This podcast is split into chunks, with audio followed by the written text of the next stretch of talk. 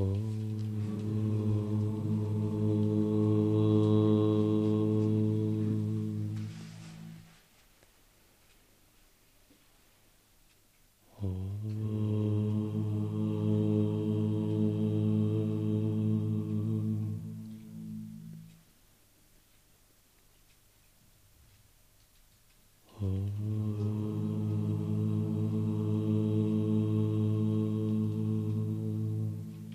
Вчера мы говорили о божественной гордости как части повседневной практики.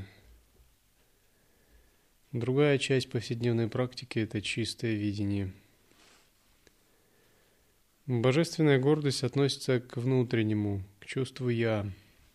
Чистое видение относится к внешнему, но по сути это одно и то же –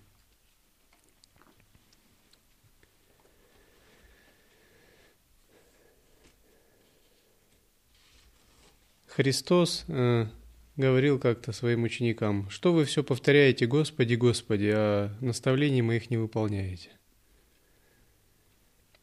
То есть очень важно, э, выходя с лекции, выносить урок и привносить ее в повседневную жизнь. Что-то должно щелкать и меняться.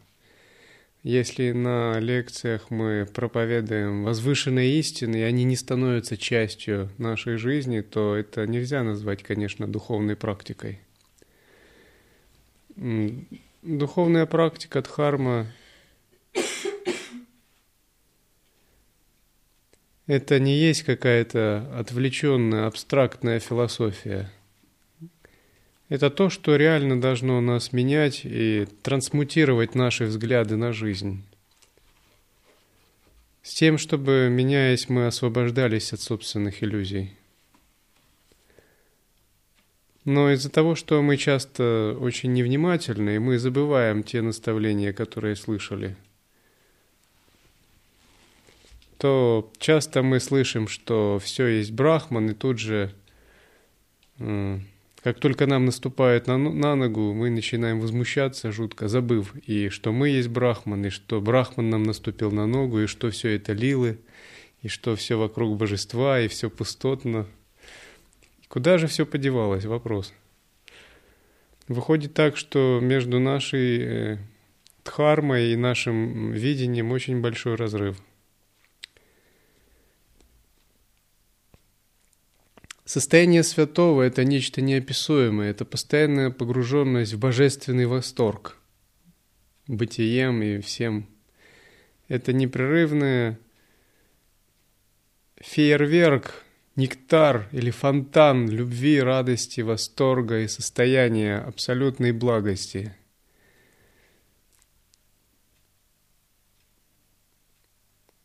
Оно, конечно, уже очень отличается от состояния обычного человека – Поэтому если обычный человек э, поселяется рядом со святым, то святой говорит, если ты хочешь быть со мной, тебе лучше следовать э, моим правилам, или тогда не живи вообще со мной.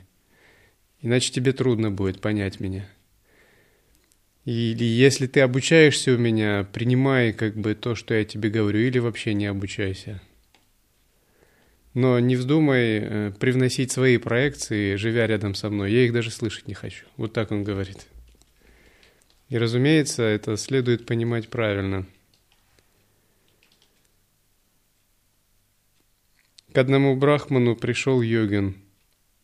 Его тело было измазано пеплом, а брахман был из ортодоксальной касты. И брахман прогнал его – не дал ему подаяния, сказал, даже стоять рядом с тобой для меня это загрязнение. Ты таскаешь с собой череп, ты обмазываешь тело пеплом, и ты из низкой касты.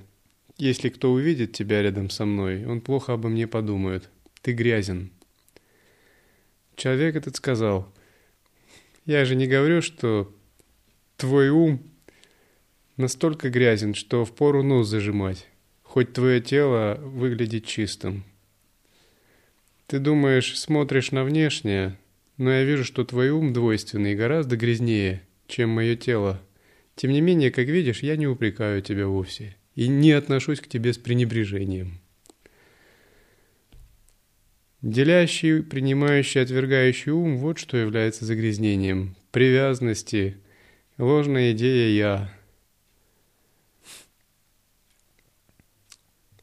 Именно учитель пытается от этого избавить ученика, когда объясняет ему сущность практики.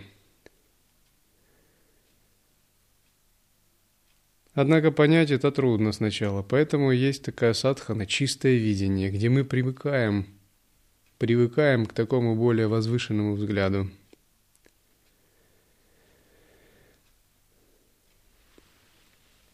Чистое видение – это не только э, принцип практики, это также и самая взаимоотношения, восприятие учения, санги, учителя, самого себя, внешнего мира.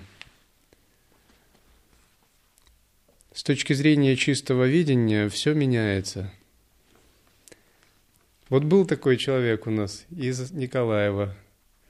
Он приехал на испытательное задание, ему было около 40 лет – когда ему дали обычные испытательные задания, он пришел к Васудеве и сказал, «Да, теперь я знаю, что это такое, когда тебя унижают, а ты все равно держишься». Какой странный человек. Разве думал его кто-то унижать? Стражу Дхармы вообще нет дела до унижения кого-то. Просто выполняет наставление гуру. Дать ту практику, дать эту. Это обычная практика, стандартная. Но этот человек воспринял ее как унижение. Значит, у него была очень сильная внутренняя гордость. Вот это и есть нечистое видение. То есть мы можем проецировать, Бог знает какие, свои идеи на всех, а это может оказаться совсем не так. Допустим, чистое видение означает все ситуации воспринимать. Это практика. Это лила. За ней есть скрытый смысл. Это в самом деле так.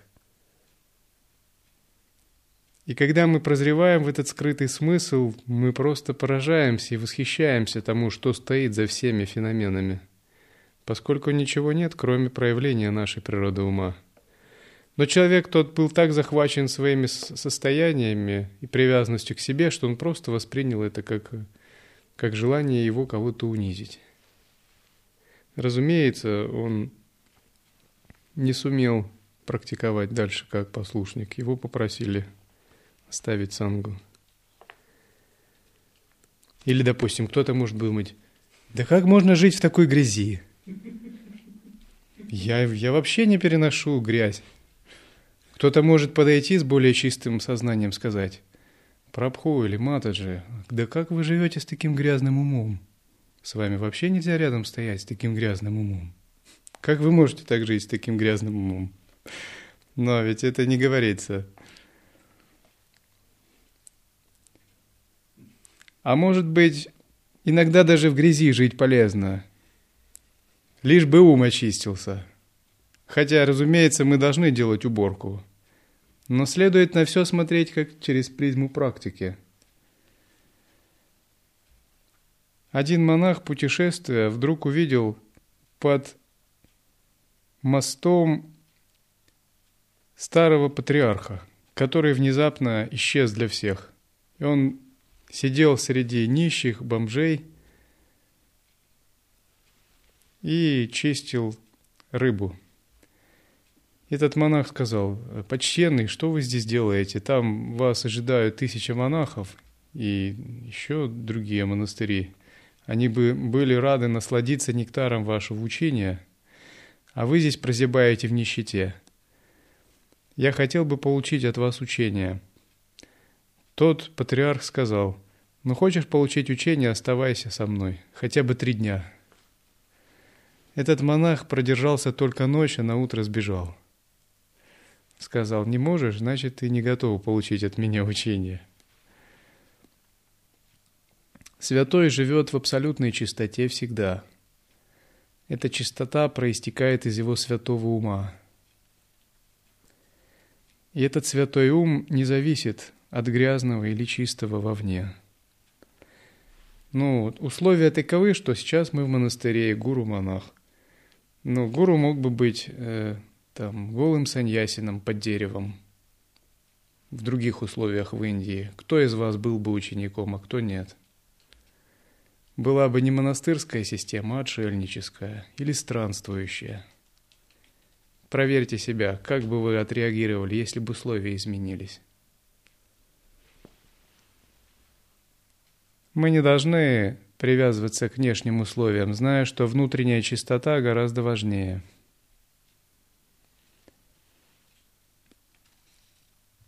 Однако, когда это трудно понять, то говорят ученику, ты должен тренировать себя, видеть все чистым. Это, для этого есть такая практика, чистое видение. Упражняться в чистом видении – это не уверять себя, что все таково, каким на деле не является, а привыкать видеть все таким, как оно есть. По сути, учение тантры есть не что иное, как возврат в изначальное чистое видение. Утвердившись однажды, нельзя отделяться от чистого видения. Внешний мир чист. Все живые существа – это божества – даже кошки, собаки, свиньи, хотя выглядят нечистыми существами, все же обладают сияющей просветленной природой. С точки зрения... Даже когда вы отправляетесь в сансару, общаетесь с мирскими людьми по необходимости, следует практиковать чистое видение – можно подумать так, ах, эти несчастные мирские люди, как они глупы. Противно сидеть рядом. Но кроме дурной кармы вы ничего не накопите так. Если же вы будете думать, о, это воплощение божеств, которые проявляют свои лилы в таких телах, то ваше чистое видение обнаружит совсем другое восприятие. В Америке один человек Клерк подошел к банкомату и увидел, что у него закончились деньги на счету в банке. Осталось 4 доллара. Он очень расстроился, потому что было много долгов. Тогда он начал молиться Богу, чтоб тот не спаслал ему деньги. Внезапно он увидел, как цифры начали изменяться в банкомате, и на счету появилось 600 долларов. В нем проснулась сильная вера, он начал молиться еще сильнее – на счету набежало 6 а, тысяч долларов. Он с большим рвением начал еще молиться. Через некоторое время на счету уже было 120 тысяч долларов. Он, не переставая, не отходил от банкомата, молился и молился. Через некоторое время на счету было 600 тысяч уже. Таким образом, он молился и домолился до 4 миллионов – когда он остановился на 4 миллионах, затем банк увидел, что с его счетом происходит, что, вернее, на 4 миллиардах. Банк увидел, что с его счетом происходит что-то нереальное, и заблокировал его счета, и начали заниматься власти, вести следствие. Этого человека обвинили в мошенничестве – Однако этот человек сказал, чтобы обвинить меня в мошенничестве, э, вам надо доказать, что Бога нет. Это Господь совершил чудо. Я молился, и деньги появились. И власти были в тупике. Действительно, ситуация невозможная. Америка – христианская страна. И невозможно доказать, что Бога нет в судебном порядке. Раз Бог есть, то Он может совершать чудеса. Чудо на лицо человек не мошенник. И это дело так и не было выиграно ни одной из сторон. С одной стороны, можно обвинить его в мошенничестве, с другой можно сказать, это милость Бога. Вот в чистом видении это милость Бога, ответ, отзыв на молитвы.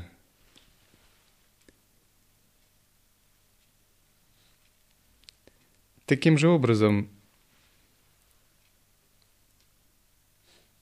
Рассматривая любую ситуацию, мы тоже можем ее просмотреть с двух сторон.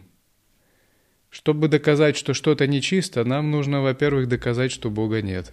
А раз Он есть, и Он есть все, и Он пронизывает все действия, то это Его милость, как бы ты, что бы ты по этому поводу не думал. А раз это его милость, так принимай ее и радуйся. Может быть, конечно, у тебя свои идеи по поводу того, как должна эта милость проявляться, надуманная. Однако Бог не спрашивает никого никогда, чтобы проявлять свою милость в любых формах.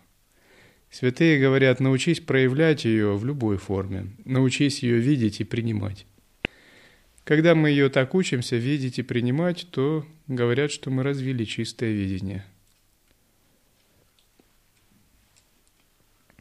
С точки зрения недвойственности, горы – это не горы, а проявление энергии великого источника, который видится через элемент Земли. Реки – это не реки, а проявление Абсолюта. Деревья – это не деревья, а люди – это не люди. Птицы – это не птицы, камни – это не камни. Все есть энергия абсолютного совершенного бытия, неотделимого от природы «Я». Практиковать чистое видение означает привыкать видеть все более глубоким, непостижимым, чистым и совершенным, рассматривая весь мир как мистическое божественное пространство, мандалу, созданное нашим сознанием. Все звуки как божественные чистые мелодии, мантры, баджаны. Всех людей как божеств, а все события и ситуации, происходящие с нами, как непостижимые творческие божественные игры, лилы, энергии проявленного Абсолюта – Допустим, какой-либо человек ведет себя так, что вам не очень нравится. Вы можете, разумеется, рассердиться на него. Но если вы практикуете чистое видение, вы можете подумать более высоко. Возможно, это лила, которая обнажает какое-то мое двойственное состояние. Способ проверить меня на осознанность или самоосвобожденность. Само по себе привычка к чистому видению настолько углубляет сознание.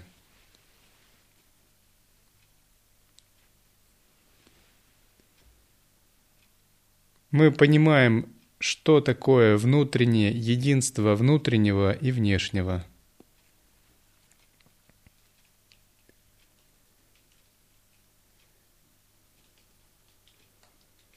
Допустим, если вы едете в поезде, заходит проводница. Вы можете подумать, это человек. Это поезд, но это я. А можете подумать, это воплощение богини. А когда вы даете ей билет, можете подумать, это ей подношение. Вот она принимает подношение в такой форме, в соответствии с кармой. И никто не может опровергнуть, что вернее, человек это или богиня, билет это или подношение – поезд это мирское, это транспорт или это мандала определенная? Все зависит от вашего видения, от вашей системы интерпретации. Истинный мистик именно так и живет. Он живет в мистическом пространстве, думает мистическим способом, оценивает мистическим способом. Разумеется, он не, не утрачивает э, зрелости и адекватности в этом мире. Если вы пойдете и будете общаться с мирскими людьми, пытаясь рассказать, что это богиня Шакти, а вы ей делаете подношение в поезде, то вряд ли с вами долго будут разговаривать. Нужно понимать, это практика. То есть это не то, что следует проявлять наружу. Или когда вы заходите в магазин. Это магазин или мандала.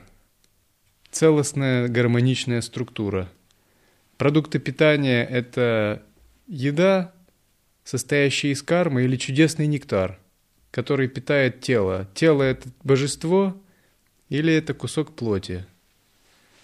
Продавцы – это охранители мандалы или божества в мандале, или женщины и мужчины, миряне со своими кармами.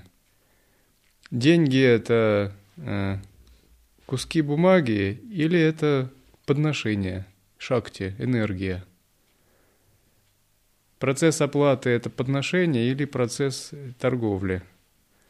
Все зависит от вашей системы интерпретации, как вы оцениваете ее.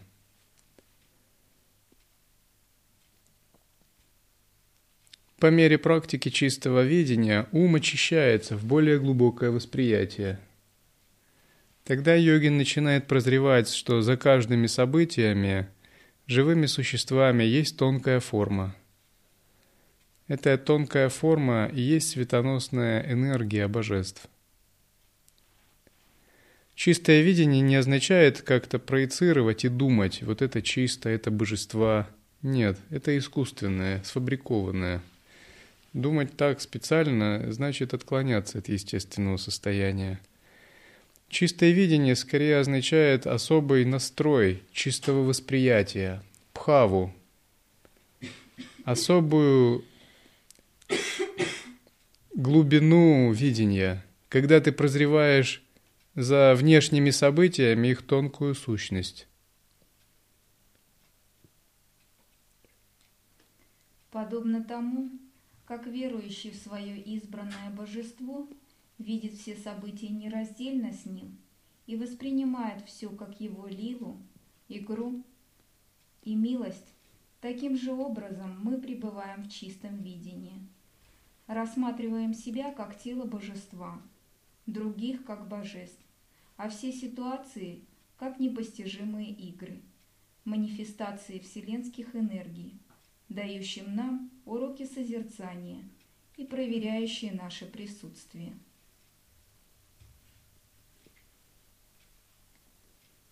Мы должны привыкнуть, что все вещи – это не то, чем они кажутся. В конце нашего духовного пути мы это сами обнаруживаем. Люди, которые рядом с нами, могут оказаться божествами. Земля, в которой мы находимся – может оказаться чистым лотосовым раем, а мы сами Буддами. Наша жизнь может оказаться чем-то другим, чем мы думали. Наша практика может оказаться игрой Абсолюта, а не нашей садханой. Это наступает, когда мы утверждаемся в чистом видении. Все наши старые, застарелые впечатления могут трансформироваться – когда мы оглядываемся назад на нашу жизнь, все наши действия могут быть увидены совершенными, под другим углом зрения. Поэтому мы с самого начала упражняемся в чистом видении. Мы понимаем, что когда у нас есть нечистое видение, это проистекает из наших омрачений. Чистое видение – не означает, что мы порождаем некое искусственное отношение к событиям или вещам. Здесь нет ничего искусственного или надуманного. Скорее, это более очищенный способ восприятия. Как если бы у нас были очки, но внезапно мы обрели хорошее зрение. Если человек гениальный музыкант, то распознать его качество может только другой гениальный музыкант.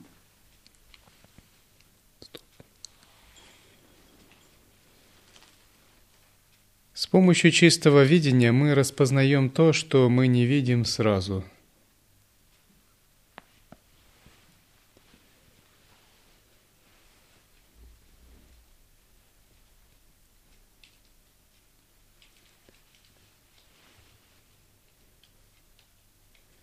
Когда мы не видим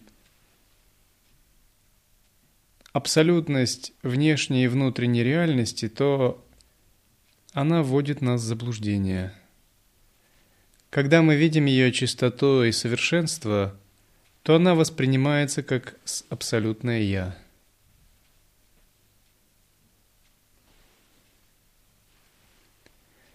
Практиковать чистое видение не означает – не понимать, что есть плохо, что есть хорошо на относительном уровне. И это не означает, что не обязательно мыть пол и прочее, думая, ну, все и так совершенно и чисто, просто мой ум не чист.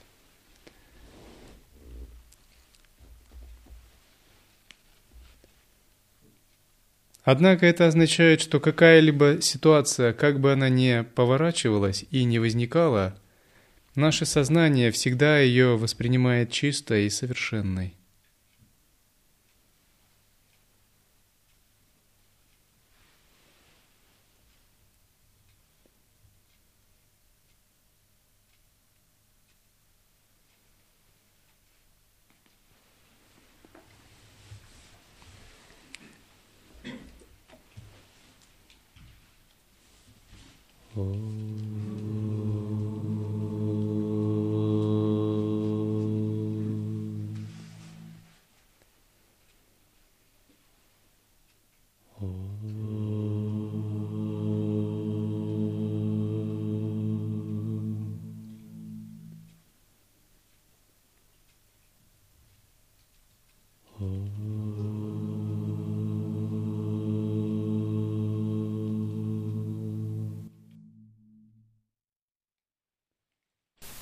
Чистое видение значит прозревать во всех событиях, обстоятельствах, существах красоту, утонченность, эстетику,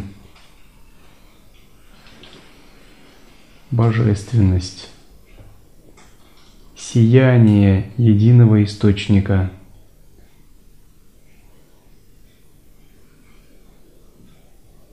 прозревать эту творческую, тонкую энергию.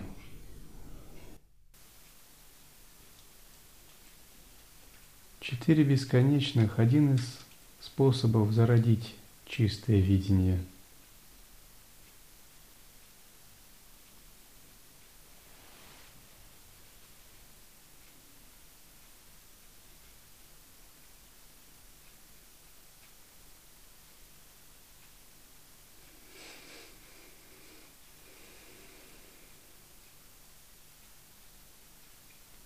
любить все, радоваться всему, беспристрастно относиться ко всему.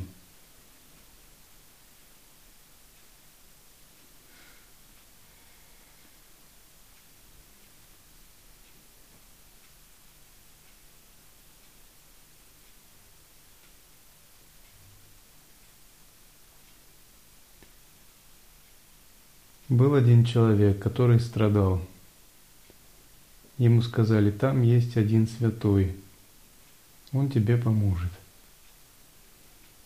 Этот святой был известен как пляшущий святой. Этот человек с большими страданиями пришел к этому святому и сказал, я так страдаю, не мог бы ты мне помочь? Тот святой сказал, нет проблем, сейчас твои страдания исчезнут за две секунды – Пляши со мной. Бог дает такую милость. Видишь, я так рад, и сейчас ты сразу же станешь радым. Человек сказал, да ты что, как я могу страдать, плясать? Я ведь так страдаю. Святой сказал, ты что, сумасшедший? Бог дает такую огромную милость, как ты еще смеешь страдать даже. Пляши просто и все, и радуйся. Чего же здесь сложного? Пой и радуйся. Непрерывно пребывай в ней. Этот человек не мог поверить, как можно плясать. Святой находился в измерении чистого видения –